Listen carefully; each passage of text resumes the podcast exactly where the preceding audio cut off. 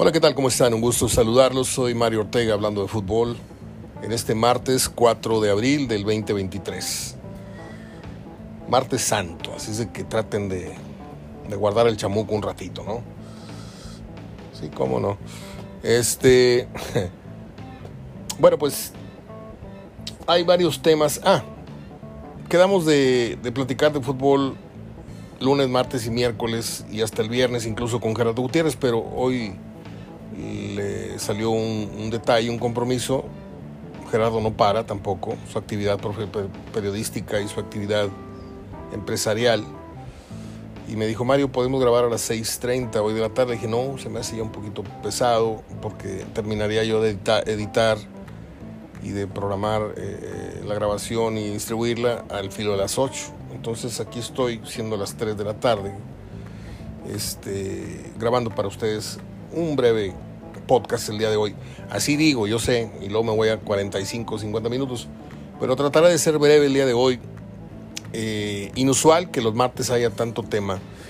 Están los compromisos de la Conca Champions, hablaremos de ellos. Hay dos el día de hoy, juega el Atlas y juega el León, y mañana juega Tigres. En fin. También está el tema de Walter Gaitán, lo vamos a tocar seriamente sin memes verbales, sin ningún tipo de sarcasmo. También estaremos hablando de las famosas y esperadas eh, sanciones que se veían venir para el árbitro Fernando Hernández y para el jugador de León, Lucas Romero, y como se esperaba fueron laxas en el caso del jugador y creo que en el caso del, del árbitro también. Voy a dar mi punto de vista una vez más y le voy a agregar algunas cosas que no dije ayer. Y en las efemérides también vamos a tener algunas, algunos detalles a comentar. Entonces quédese conmigo un ratito, media hora a lo mejor, a lo mejor menos, a lo mejor más. Y vamos por partes, como dijo aquel asesino.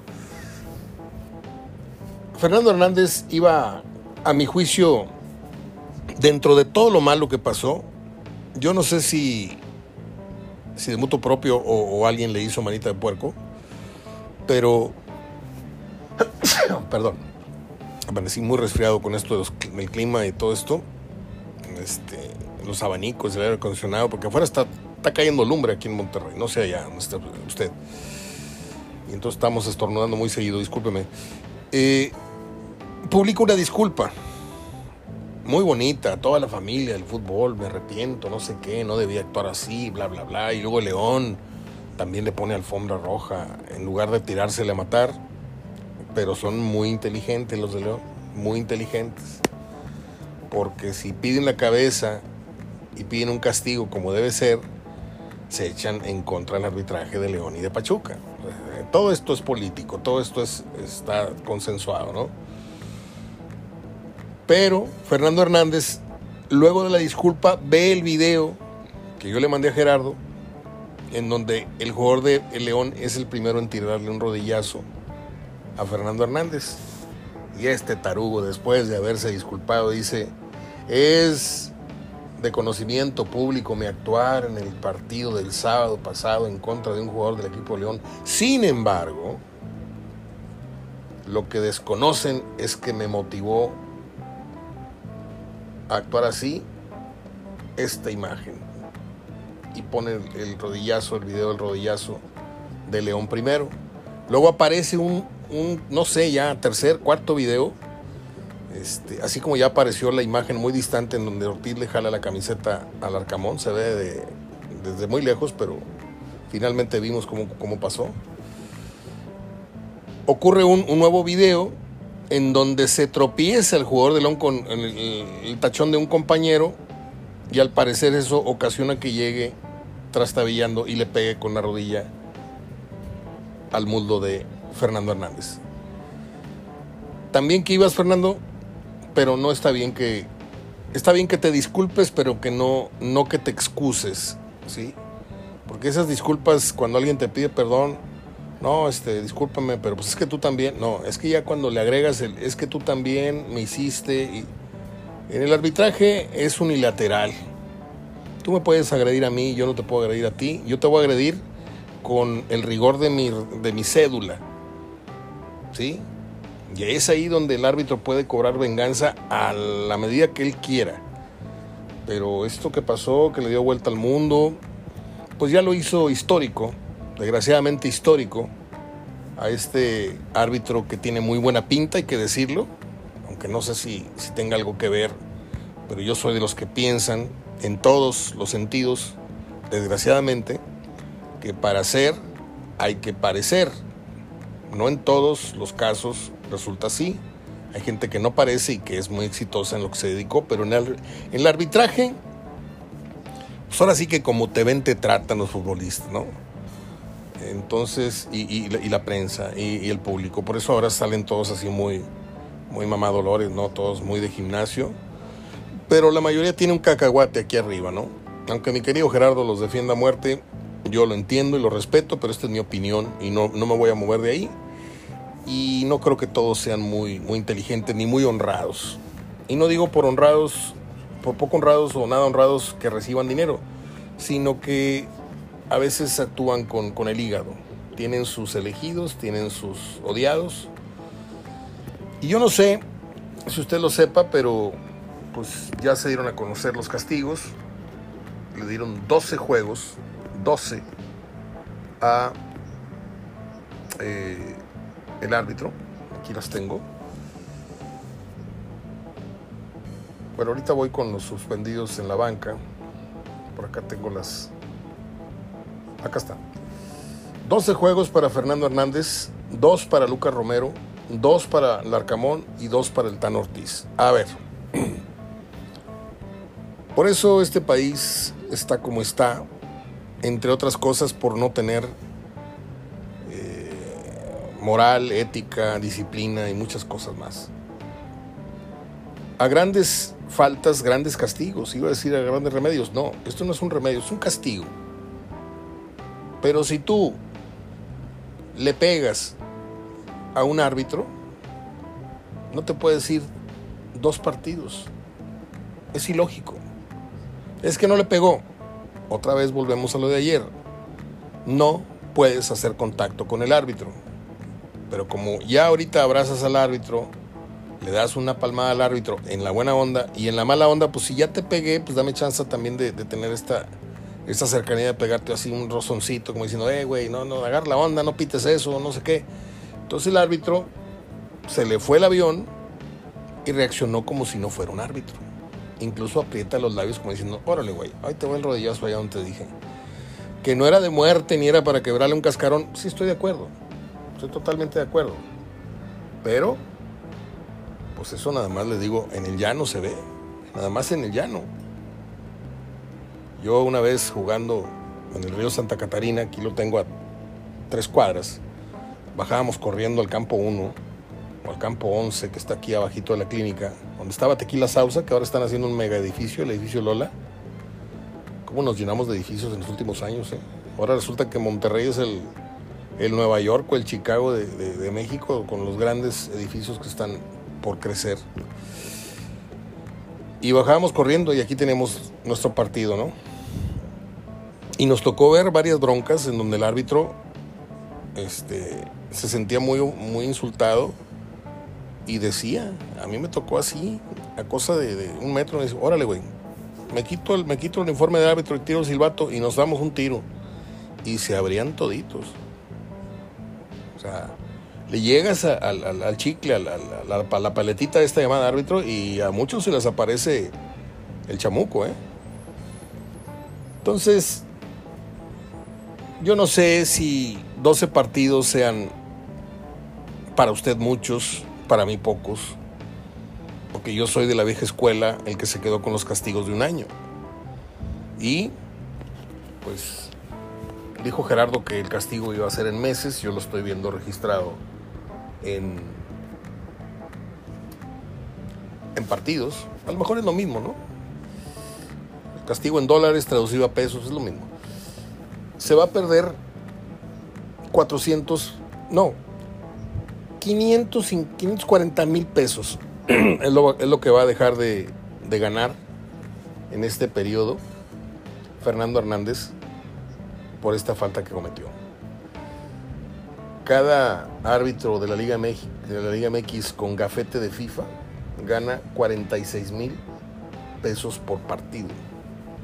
Y si pitas uno por jornada o, uno por, por, sí, por jornada o dos o tres por mes, pues ahí multiplique usted el, el lanón que, va a dejar de, de, percibir todo este tiempo y corre riesgo de, de perder su gafete de FIFA, inclusive. Otra vez, porque quiero dejar bien clara mi postura.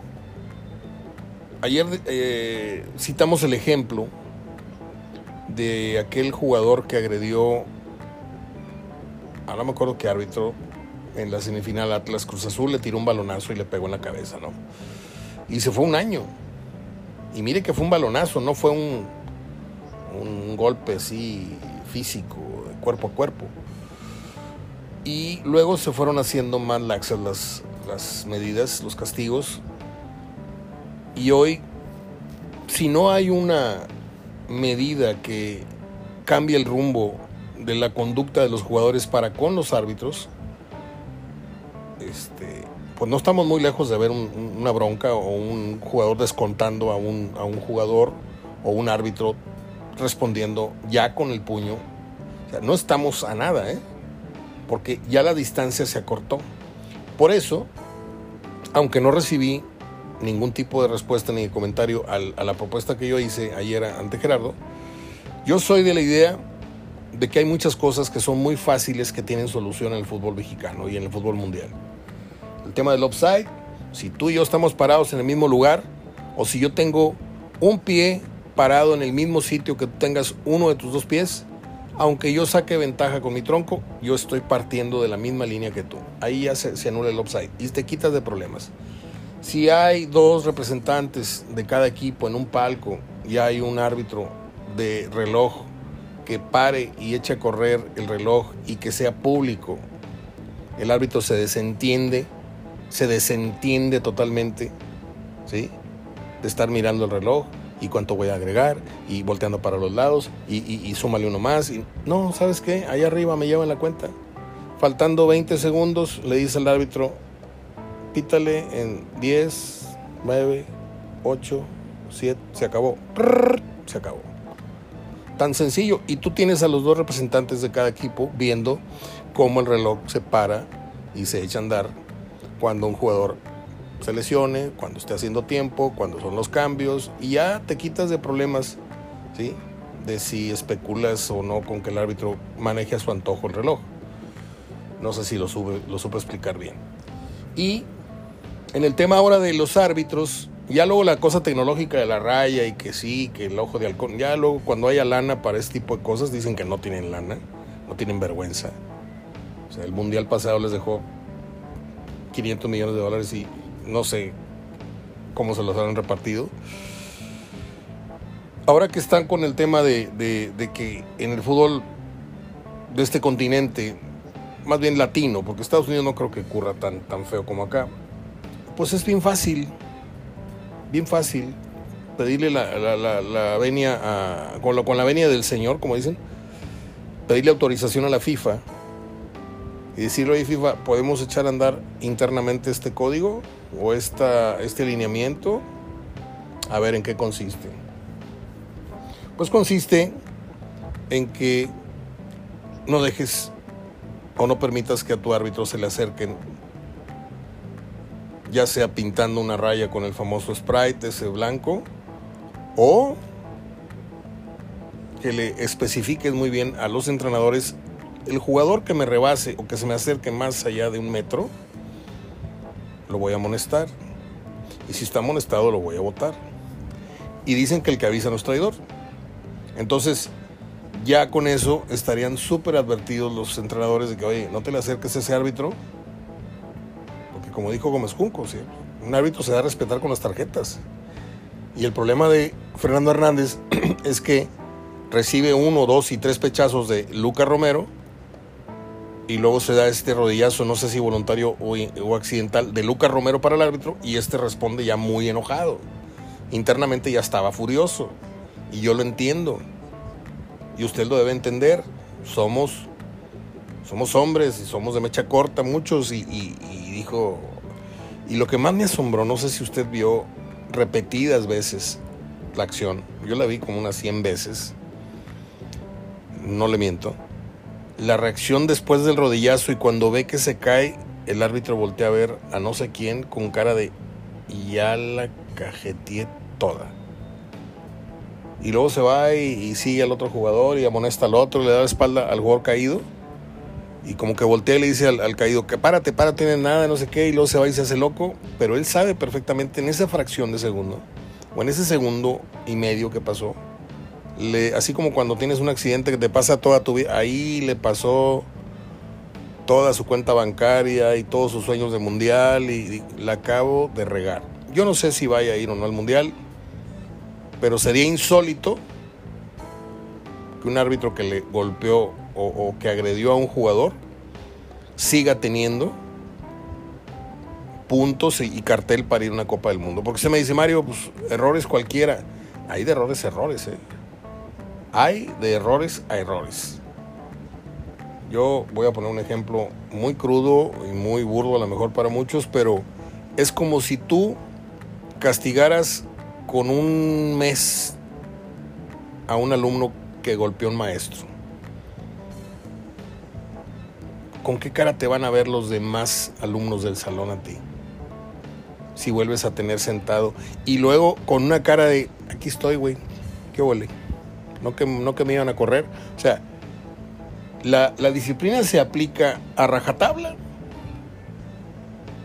o uno se va por dignidad. ¿Sabes qué? A este, a este árbitro debieron haberlo suspendido un año. Si no lo quieres correr de fútbol, ¿sí? que para mí sería exagerado, para muchos, para mí normal. Porque si yo como maestro, otra vez, recibo un insulto de un alumno y ese alumno va y me reclama al escritorio, es que usted es un pinche maestro así, o sea, porque tuve alumnos así. Y ha habido maestros que me están escuchando que saben que esto ya ocurre así. Hay videos a granel en Twitter en donde maestros se cansan de, la agresión del alumno y le pegan un cachetadón y se hace una bronca. Y pues les va como en feria a los maestros. ¿Por qué? Porque no deben golpear a un alumno. Yo le digo, es como si un maestro se cansa de recibir los papelitos mientras está en el pizarrón escribiendo, los gizazos, sabes quién es, lo traes atravesado, luego te reclama casi casi nariz con nariz, pues le vas a terminar pegando. Porque todo tiene un límite, la paciencia tiene un, no somos Jesús, no somos eh, santos, no tenemos un límite.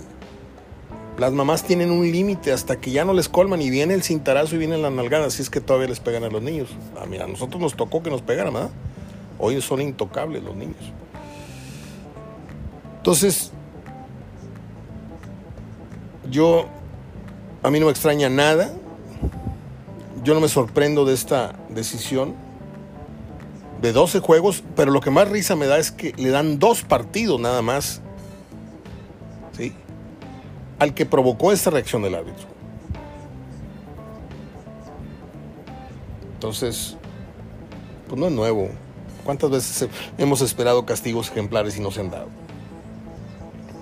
Yo sé que hay muchos intereses atrás, sé que esto es fútbol, yo nunca voy a entender eso. propósito, ¿no les dio risa la declaración de Fernando Ortiz después del conato que tuvo con, con Larcamón? Yo he dicho siempre que lo que, pasa en la cancha se queda en la cancha.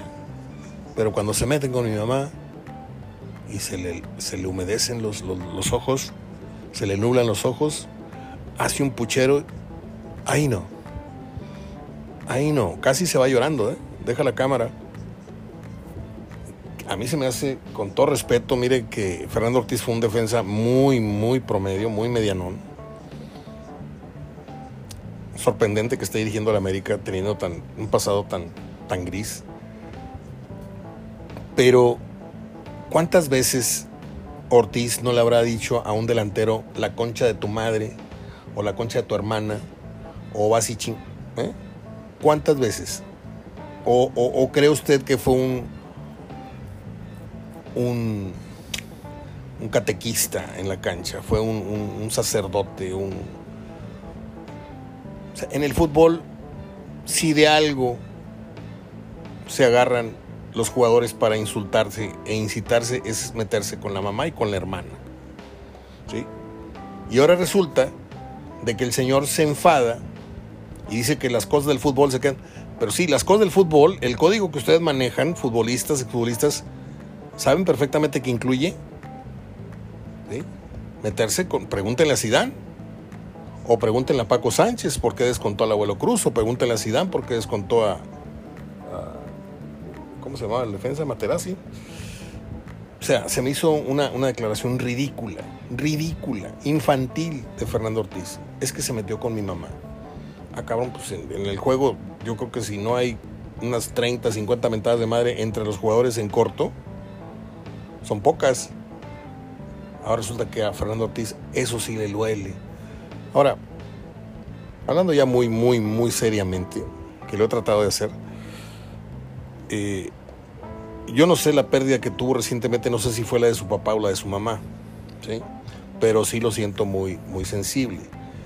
Pero mejor no hubiera dicho nada. Mejor hubiera dicho, ¿sabes qué? Nos calentamos los dos y, pues así pasó. Así son cosas del fútbol. Eso sí lo entiendo.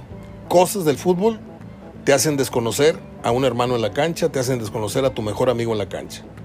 ¿Sí? Una vez jugábamos en Marne y nos tocó a mí me tocó enfrentar a uno que era mi maestro en plena facultad. Y era un crack, era un, jugadorazo, hermano de un gran locutor, bueno, hermano de un locutor aquí a nivel local. Luego les digo quién es. Y en una jugada dividida entramos al choque y salí yo mal. Y salí disparado y caí al suelo. Y volteó y se me quedó viendo como diciendo, hay para la otra y se fue con el balón. Pues hay para la otra, entré yo igual, y el que se cayó fue él, y se paró y nos empezamos a galonear. Y eso de que lo que pasa en la cancha se queda en la cancha no es cierto, porque a partir de ahí me trató muy mal en el salón. Y ya fui a hablar con él, le, dije, oye maestro, este, no me digas maestro, dime Ángel. Ya les dije una, ya les di una pista a varios que estuvieron conmigo en la escuela. Entonces es mentira eso de que lo que queda en la cancha queda en la cancha. La traes anotada para el próximo partido, para la revancha, para la vuelta, para eh, si hay un, incidente con un compañero. Yo no creo que lo que quedó en la cancha. No. Si tú te gritoneaste, mira un día Pilar Reyes y, y Rodríguez Jara, en un clásico en el tecnológico se estaban mentando la madre. ¿Sí? ¿Por qué? Porque Rodríguez Jara comprometió un balón, Pilar Reyes lo regañó y tú, güey, tú no sé qué, no sabes salir y no sé qué, y tú expones no sé qué. Y yo estaba atrás de la, de la portería de Pilar y yo veía con asombro cómo se estaban insultando. Mario, tranquilo, hombre, así es el fútbol. Sí, así es el fútbol, pero también así es la condición humana. No me digan que todo eso, este, como en las caricaturas del perro y el coyote, nos estamos bañando y ya olvidamos el, el bronco que tuvimos. Esas cosas no se olvidan, ¿eh? Si uno de los dos se siente más agredido, más ofendido, esas cosas quedan ahí. Por eso no creo que todo lo que pasa en la cancha se quede en la cancha. Yo soy de esa idea. Y mire que no nacimos ayer en esto del fútbol. ¿eh? Y mire que vimos muchos, muchos partidos y muchos conatos y muchas discusiones a nivel de cancha. Pero cuando son de mediano nivel o menor grado, dices tú, bueno, ok, ganamos, ya te das un abrazo, pero cuando te, te gritaste por 10, 15, 20 minutos, porque así duró la bronca, y, la última vez que hablé con Pilar Reyes por teléfono, que no quiso, este, bueno, no, no es que no haya querido, no, no tenía tiempo para una entrevista como yo quisiera, por ahí tengo el celular de, de Pilar Reyes. Sí, sí, es que era una, era, era una, ¿cómo me dijo? Era una bombita de tiempo el, el, Sangres Rodríguez Jara. Bueno, pues ahí está la sanción, ahí están los números, lo que va a dejar de devengar Fernando Hernández a partir de su castigo. Eh, hoy juega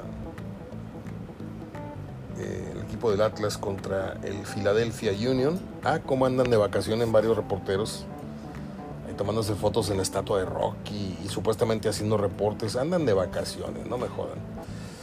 Eh, el partido entre Atlas y el Philadelphia Union lo va a pitar Said Martínez, árbitro hondureño.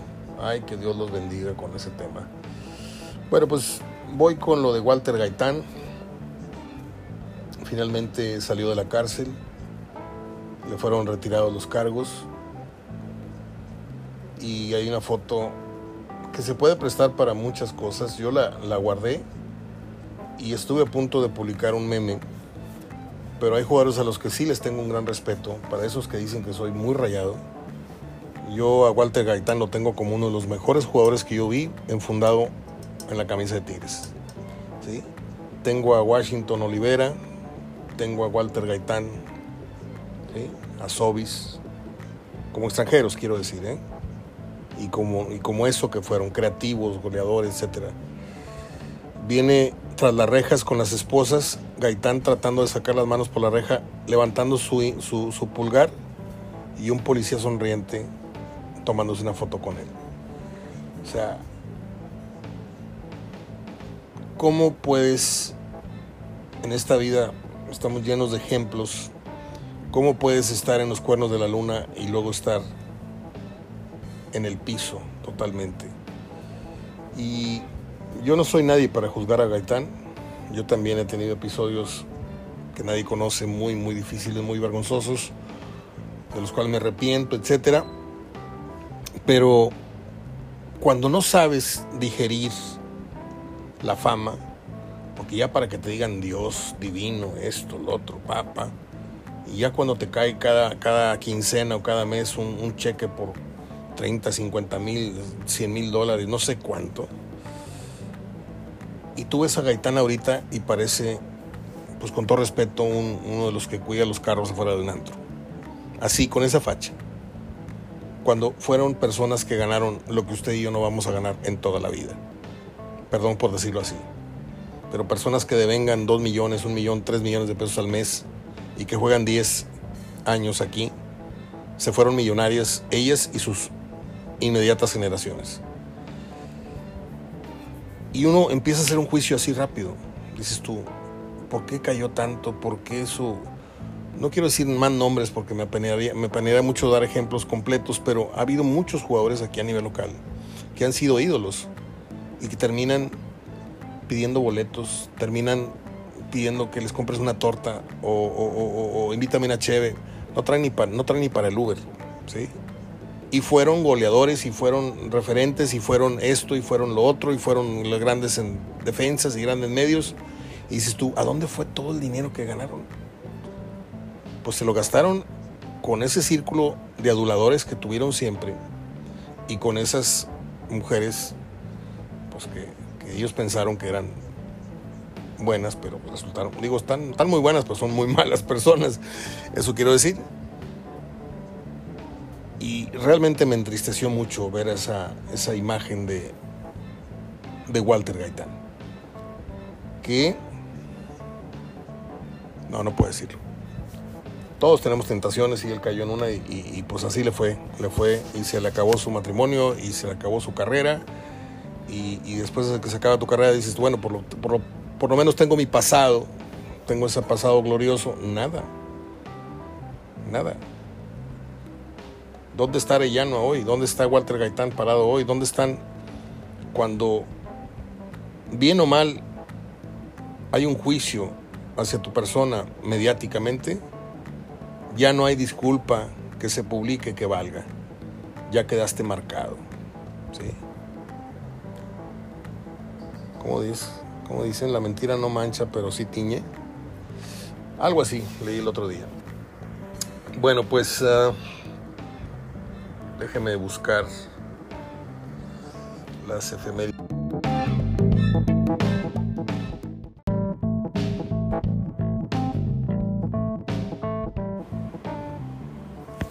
Mira, acá estoy de vuelta.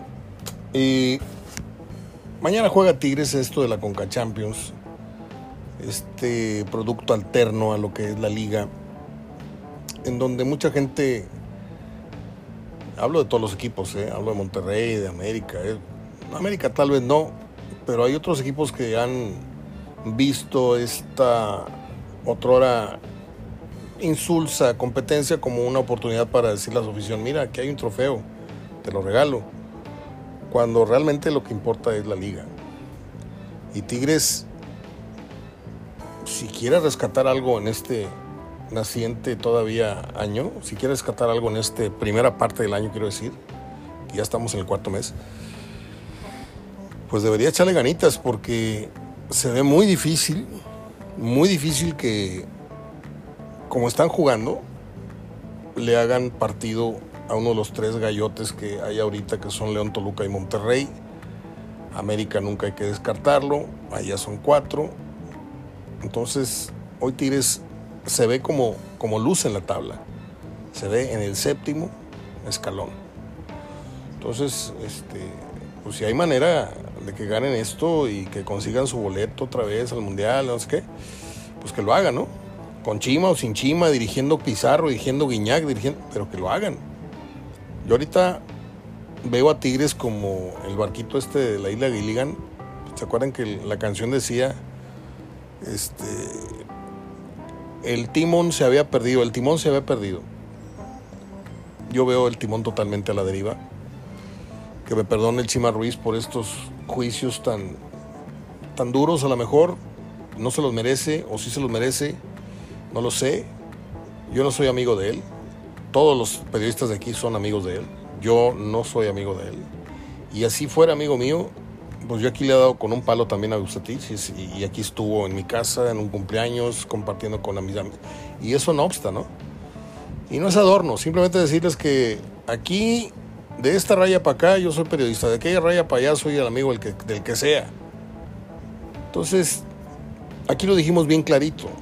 No vemos con buenos ojos que un equipo o una máquina o una empresa con tan altos ejecutivos y con tan altos mm, mediciones de éxito, de repente nombres a un director sin nula o con nula experiencia a dirigir una empresa. Es que eh, le fue muy bien, mira, fue director de no sé qué primaria. No, no, espérame, espérame, eso no tiene nada que ver. Es que, no, Aquí necesitamos un buen director de cine para, una gran, para un gran reparto. No podemos darle a un director universitario, ¿entiende? La vida es así. Así es la medición en casi todas las cosas. Y Tigres fue contra la lógica. Tigres le quiso pegar al, vamos a, darle la oportunidad a un joven, sí, está bien, pero los jóvenes valores del, fútbol mexicano, aunque el Chima no es ningún jovencito, pero sí debutante en primera edición, pues agarra un equipito, espérate que corran a Gerg, espérate que se de San Luis, espérate, promuévete, ten buenos amigos que los tiene, que, que ten las puertas abiertas, pero no agarres a Tigres porque te estás dando una quemada bárbara. Bárbara. Por eso hemos insistido de manera escrita, de manera verbal, disfruta el paseo porque es como el que va a Disneyland y tú, o a la Torre Eiffel y tú, ¿quién sabe cuándo vuelva yo? Pues lo mismo. ¿Cuándo va a dirigir el Chima a un América, a un Tigres, a un Monterrey, a un... A lo mejor le hablan un día de Chivas porque tiene pasado Chivas. A lo mejor. Pero su presentación como técnico de primera edición no puede ser con un equipo grandotote, con obligaciones de título, ¿sí? Jugando para todos lados. Sí, tuvo una reacción encomiable en Toluca, sí, que esto, que Mario, que no seas duro. Yo estoy hablando de la, realidad. Y puse un ejemplo muy clarito ahorita. ¿sí? Usted en la empresa que trabaja, ¿cómo vería? ¿sí? Que de repente le pusieran a una persona sin experiencia como su jefe. Dices, tú espérame, yo tengo 20 años trabajando en esto, le doy 10 vueltas al... Pues sí, nada más que este, fue lo que dijo el patrón. Vamos a, poner un, chavo que no, nunca ha dirigido en este puesto, ha dirigido en, niveles menores. ¿Cómo te ven, te tratan? Yo cada vez que veo al Chima Ruiz en, las cámaras, Hasta cuando pierde dice que, está contento porque pues, este, vienen cosas muy buenas y, le gustó la reacción. Y le... Sí, nada más que perdiste, carnal. No te puedes tú expresar de, manera positiva del equipo si perdiste, porque eso la gente no lo va a entender. Eso siéntelo y díselo internamente al, equipo en el vestidor. Miren, está bien, perdimos, pero estamos claros que la reacción, estamos y se aplauden todos, se dan la mano, pero para afuera es como una ofensa para tu afición. Pues, ¿Cómo vas a estar contento? Al menos eso creo que la mayoría de los, de los aficionados, que por cierto, por cierto, por acá tengo la nota. ¿Quién me llamó mediocres? Ah, el señor Salinas Pliego. Me cae tan, tan bien y tan mal. Me quedó debiendo muchísimo dinero cuando yo trabajé en TV Azteca. Este, Dice, el público de México es mediocre. Salinas Pliego responde a fan que criticó al dueño de la liga, a los dueños de la Liga MX. Eh, la televisión que hace Salinas Pliego es mediocre y lo que dice Salinas Pliego es verdad. El aficionado al fútbol mexicano es mediocre. ¿Por qué? Porque México es un país de mediocres. ¿Y qué es la, la, mediocridad? Es medianía. Hay un sector muy, muy inferior en este país que tiene no solamente estudios, sino cultura, sino valores, sino educación, sino respeto, sino... Y luego hay esa franja muy gruesa en donde vive la corrupción, en donde vive la tranza, en donde viven los arribistas, en donde viven los improvisados, en donde viven... Y luego está esa gran franja que ocupa un casi 50% del país de miseria, que son, pues no alcanzan ni la mediocridad, que es la medianía. Mediocridad no es insulto y decirle mediocre o que me diga usted mediocre a mí tampoco me está insultando porque a lo mejor yo estoy en, en, ese, en esa franja intermedia. Lo que pasa que tenemos, no sé, no estamos acostumbrados a, conocer el, significado real de las palabras, ¿no? Entonces, cuando tú ves que en un córner se acerca tal jugador visitante y le llueven miados, y le llueven cheves, y le llueve una marucha, ni como como a Rafa Puente, pues no puede decir que somos de primera, de primera línea, ¿no? Cuando los jugadores tienen que salir por un gusano inflable, porque si no les va a llover de todo, o cuando sale el equipo visitante, en otros tiempos que salía el equipo visitante y todo el, estadio lo abuchaba o le cantaban majaré y media, cuando en otros países de primer mundo, a la hora del saludo de los jugadores, el estadio los saluda, les aplaude, ¿por qué? Porque están recibiendo la visita de un gran equipo. O cuando termina un gran partido, como en el cine, en Europa, la gente aplaude cuando se acaba una película. Aquí no existe esa cultura. Entonces, pues yo sí creo que, el fútbol mexicano, el público del fútbol mexicano en su mayoría es mediocre. ¿Por qué? Por lo que gritan, ¿por qué? Por lo que hacen, ¿por qué? Por la forma de, de expresar su pasión por el fútbol es muy mediocre. Y hablo preferentemente de los chavos, ¿eh? no estoy hablando de ninguno de ustedes, que yo sé que son gente adulta, que se sabe comportar. Oye Mario, a mí no me digas mediocre, no le estoy diciendo mediocre a usted, por si tengo que hacer la aclaración, no le estoy diciendo mediocre a nadie que me escuche, porque ustedes no son los que hacen mayoría de esta mediocridad de la que hablo y de la que habla Sanías Pliego, pero él también es muy mediocre. O sea, si usted supiera cómo el Banco Azteca y cómo Electra y cómo todos sus negocios le roban su dinero a la gente ignorante, porque también es otra palabra que no se debe usar mucho porque se sienten ofendidos. Yo tengo una persona que quiero mucho que le dije, es que eres ignorante. No me digas así, le dije, yo también soy ignorante. Ignoramos muchas cosas, pero por ignorante la gente entiende que le está diciendo casi pendejo, ¿no? Y no es eso. Ignorar es no saber. Y nosotros no sabemos ni el 0.1% de las cosas que tenemos que saber en esta vida. Yo solo sé que no sé nada. Y que no he cenado aparte, no, es, hora de comer. Este. El Atlas va a visitar al Philadelphia Union, Philadelphia Union hoy. Hay dos partidos. Vamos a ver cuál, cuál sale mejor. El árbitro salvadoreño Ismael Alexander Cornejo Meléndez va a pitar la ida entre León el Violeté y el Violeté de Haití. Esta está muy buena. Cuauhtémoc Blanco asegura que fue mejor jugador que Chicharito y Hugo Sánchez, hablando en selección nacional nada más, ¿no? Y no le falta nada de razón al jorobado, porque Hugo Sánchez no hizo nada en la selección. Y el Chicharito sí ha metido un montón de goles, pero el alma de la selección mucho tiempo, y me, me pesa mucho decirlo, me puede mucho porque yo no soy cuauhtemista, pero dice Cuauhtémoc, yo califiqué a la selección a dos mundiales. Me parece un poquito mandada la declaración porque nadie solo hace nada en el fútbol. Pero sí inspiró y sí encabezó y creo que fue más líder eh, Cuauhtémoc que Hugo Sánchez y tuvo mucho más liderazgo, si a eso se refiere Cuauhtémoc, que el Chicharito con todos sus goles. ¿eh?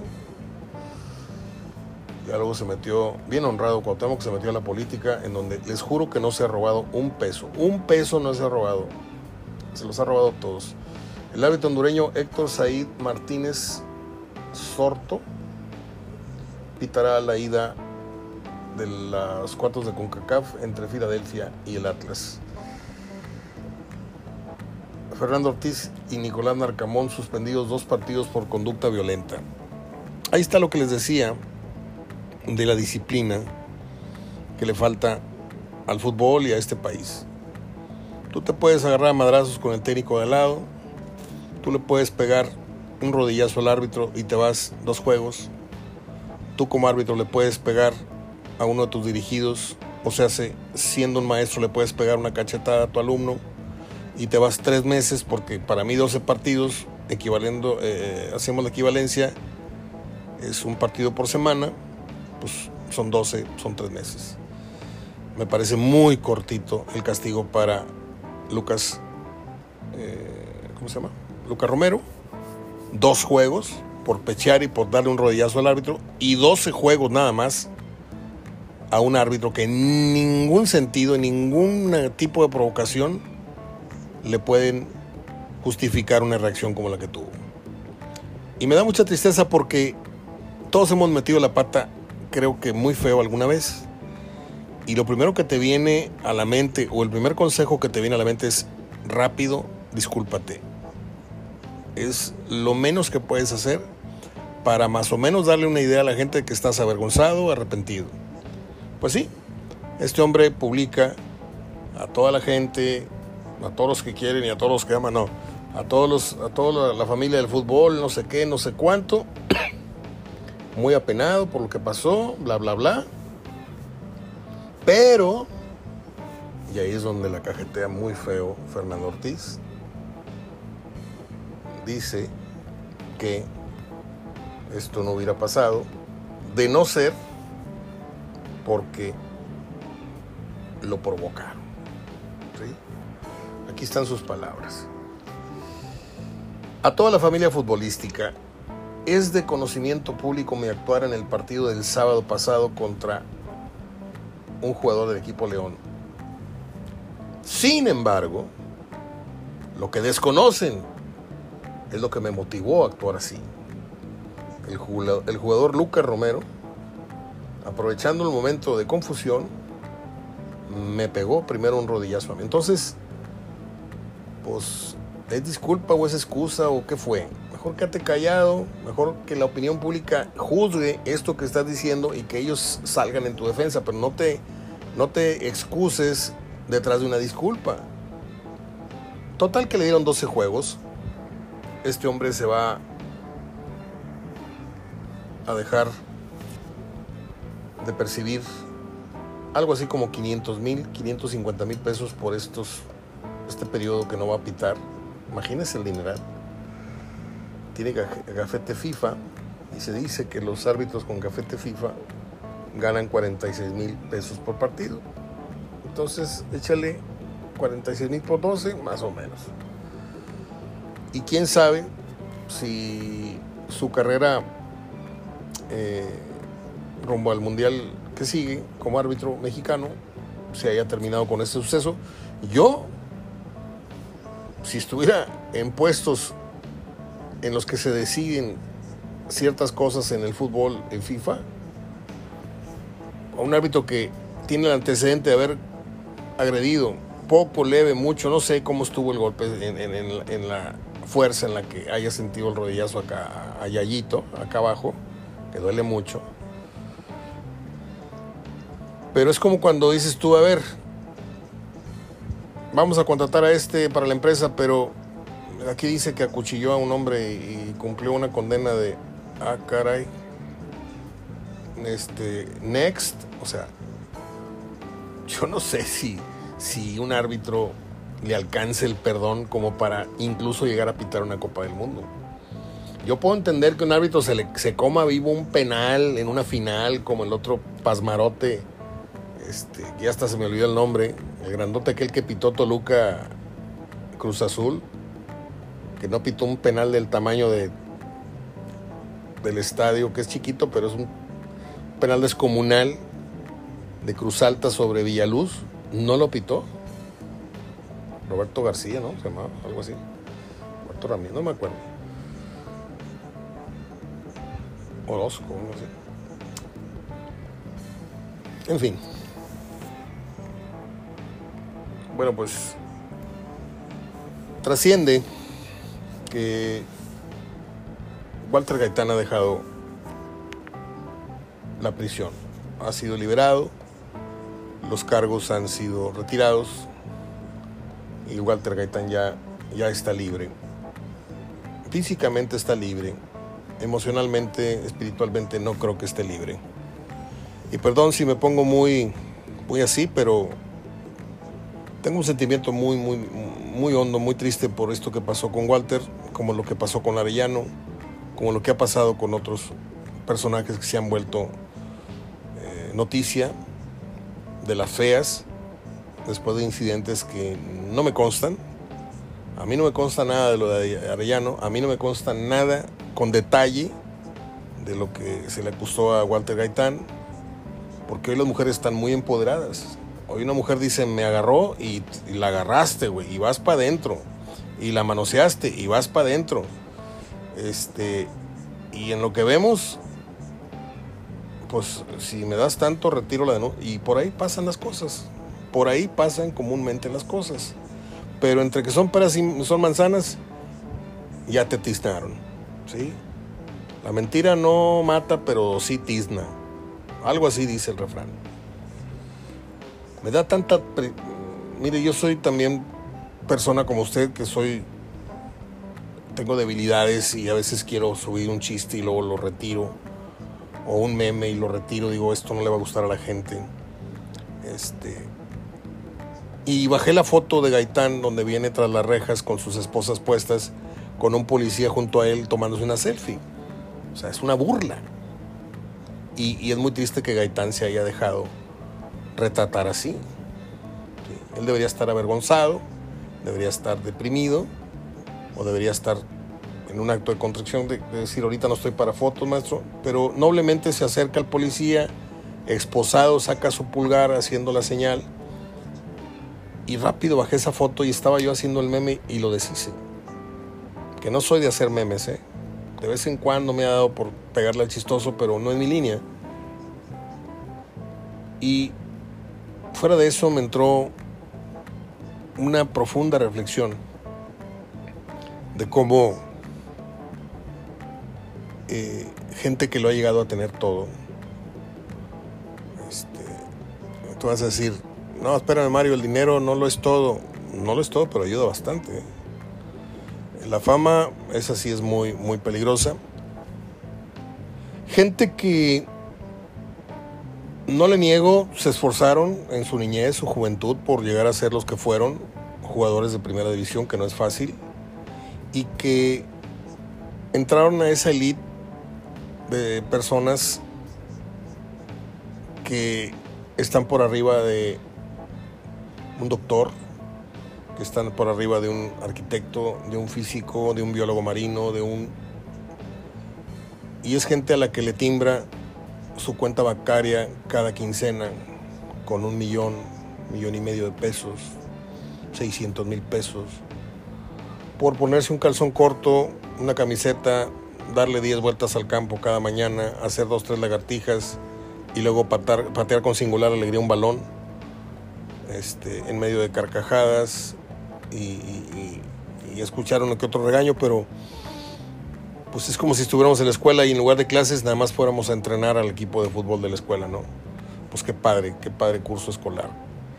Eso es lo que son los futbolistas, son gente muy bendecida, que gana en el mayor de los casos el doble o el triple de lo que usted y yo, y en ciertos casos, pues cantidades impublicables, cantidades impúdicas. Y no hablo de Cristiano y de Messi, que esos están, pero Hoy escuché que hay un futbolista que gana 30 millones, 50 millones de, pesos, no sé si a la semana o al mes. Entonces uno se pregunta, ya para, para concretizar, usted, usted y usted y usted, ¿se acabaría en la lana que el fútbol les dio en los años de bonanza, en sus 5, en sus 10 años, los que cobraron 50 mil dólares, 100 mil dólares, 80 mil dólares.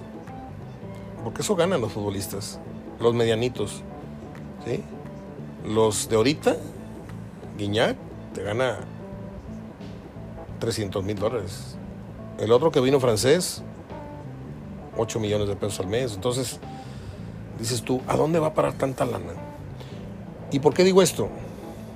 Porque ves la foto de Guiñac, y perdón por lo que voy a decir si ofende a alguien, pero la facha con la que ves a, Walter Gaitán, quiero decir, perdón, a Walter Gaitán,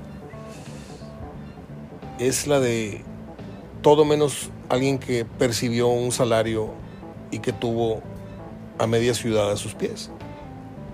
Y no estamos hablando de una persona que se perdió en el alcohol, ¿eh? porque por ahí no pasa el tema de Gaitán. No estamos hablando de una persona que se perdió por, por drogas. Por ahí no pasa el tema de Gaitán. Dices tú, ¿cómo puedes estar en la cima del mundo, futbolísticamente hablando? ¿Cómo puedes estar en todos los programas de televisión nacionales en donde se te menciona como uno de los jugadores mejores que han venido a Tigres y al fútbol mexicano en los últimos años? Y de pronto tu imagen en todos los programas nocturnos, encerrado. Ahí es donde debemos de, como dice el refrán, cuando veas las barbas de tu vecino cortar, pues pon las tuyas a remojar. ¿Cómo se va el dinero?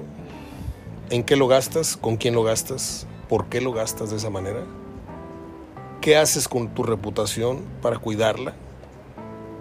Para preservarla, para eh,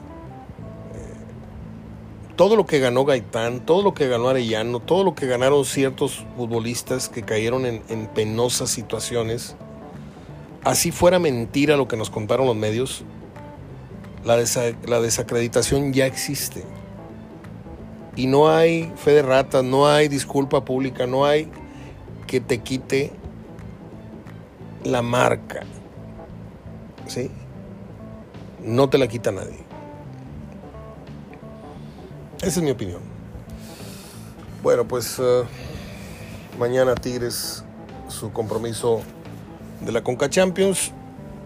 Que le vaya bien al Chima Ruiz, ojalá y gane algo en este sueño que está viviendo dirigiendo a Tigres, al cual le queda muy poquito.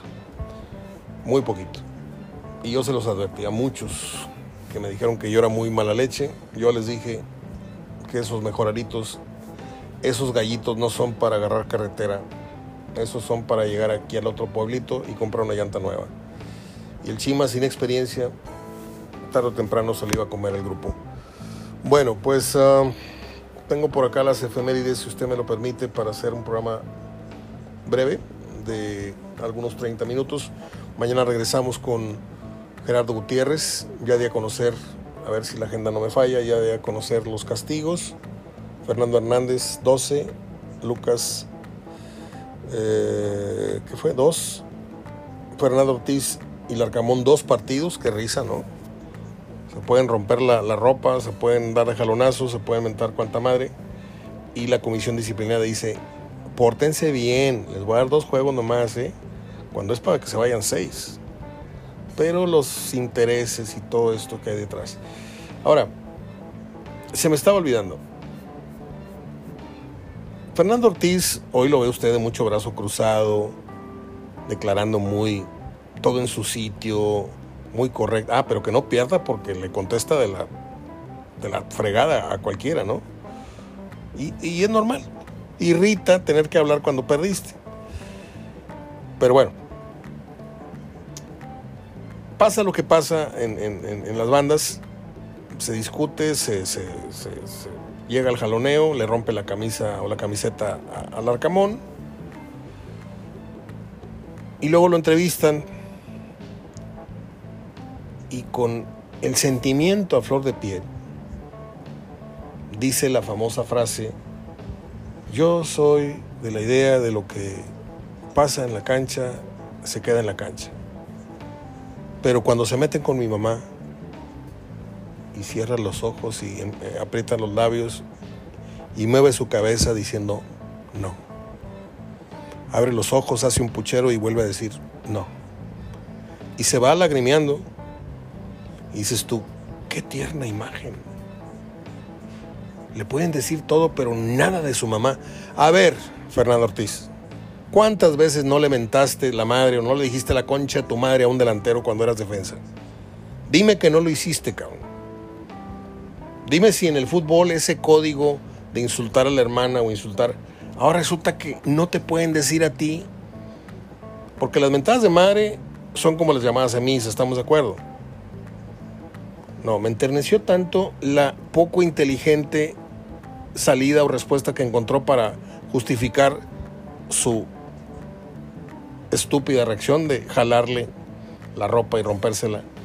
Yo te puedo entender un empujón, te puedo entender que le pintes un dedo, te puedo que le jales el pelo así de, de botana, pero que le rompas la camisa, ¿sí? Y sales con que es que se metió con mi mamá. No, pues entonces, ¿de dónde vienes? ¿De qué, de qué fútbol vienes? A ver, díganme en serio, en serio, en serio. ¿Ustedes creen que por más, más decente que sea Fernando Ortiz, ¿ustedes creen que nunca le haya insultado a un delantero? Un delantero que le haya tirado un codazo, un delantero que lo haya insultado primero. ¿No creen ustedes que le haya respondido con una de estas frases que ya dije, perdón? No puede ser técnico la América decir, es que se metió con mi mamá y ahí sí no. La mamá es sagrada, ¿eh? Por cierto, mi mamá, gran festejo el domingo. Aquí hubo 25, 30, 30 personas, la pasamos muy bien, gracias a Dios. Nada de tristeza ese día. Bueno, pues ya me voy. Nada más quería dejar ese comentario de Fernando Ortiz que me da mucha risa. Que ahora resulta que en el fútbol no te puedes expresar así de la mamá. Cuando es el pan de cada día. Y si no, pregúntenle a, a, Zidane y a Materazzi y a todos los que han perdido la cabeza por eh, esa situación. Déjeme ir con las efemérides, las tengo bien, bien localizadas. propósito, un día como hoy, hace 28 años, no, no es cierto, no es cierto, estoy confundiendo. Hace 50 años, un día como hoy, y es de memoria, un 4 de abril del 73, se inauguraron las Torres Gemelas, conocidas como el World Trade Center. Esto en el distrito, distrito portuario, se le conoce así, Distrito Portuario de Manhattan, esto en Nueva York. Ahí estuvimos en el 94, por más de una semana.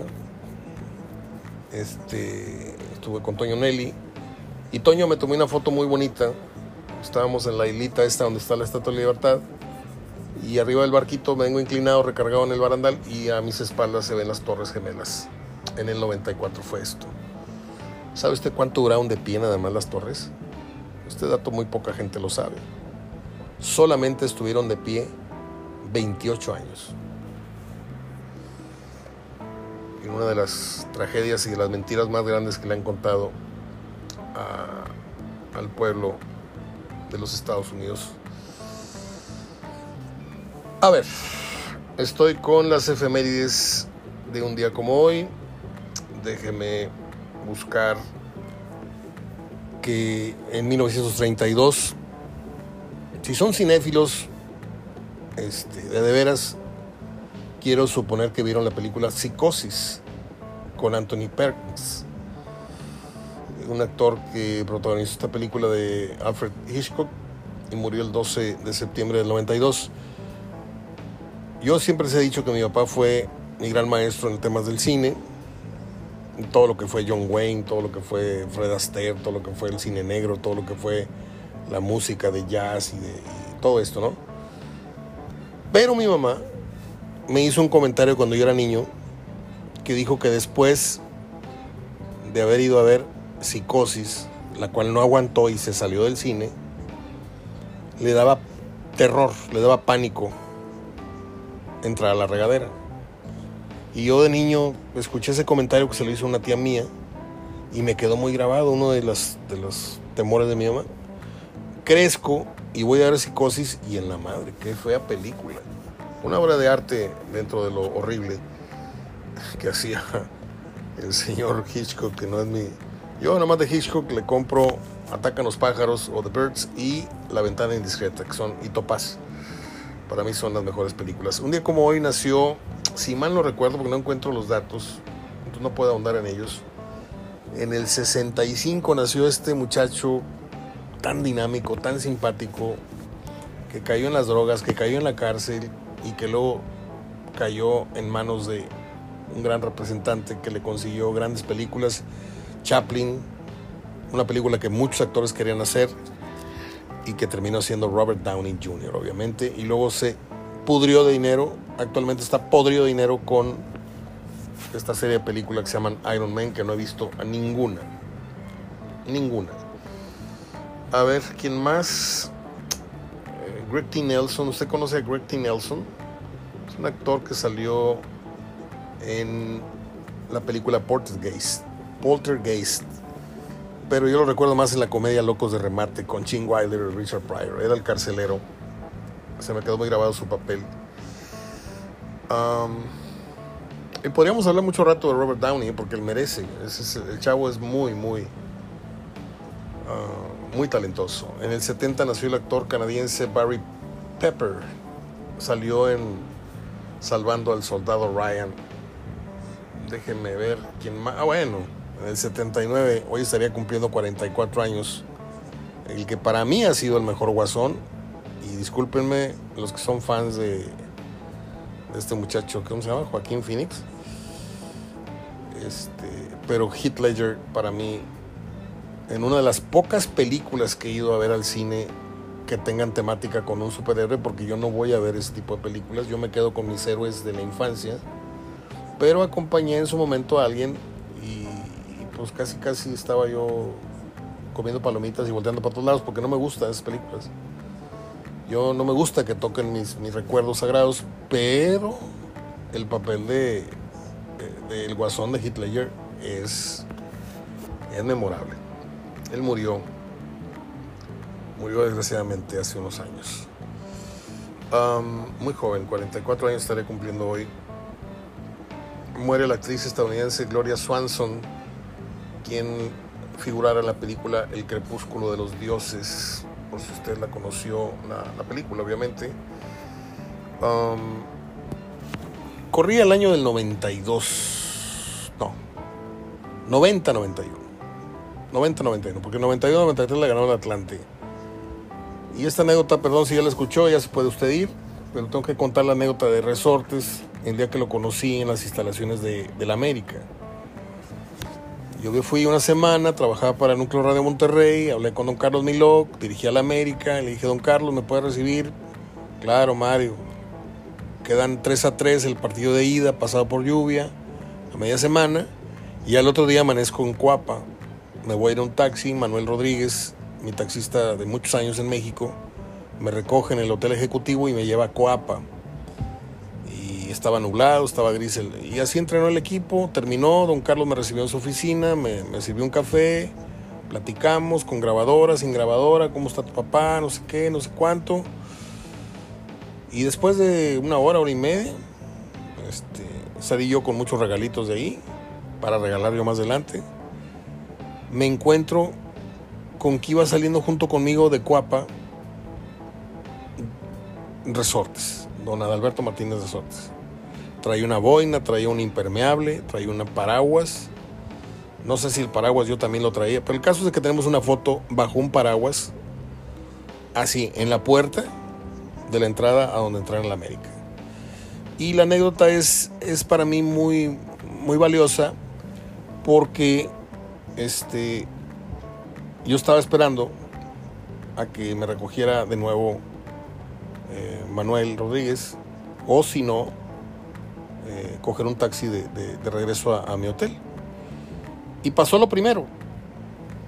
Entonces llega el taxi y me dice, por favor, le dije, no, no, no, súbase usted, yo espero otro taxi.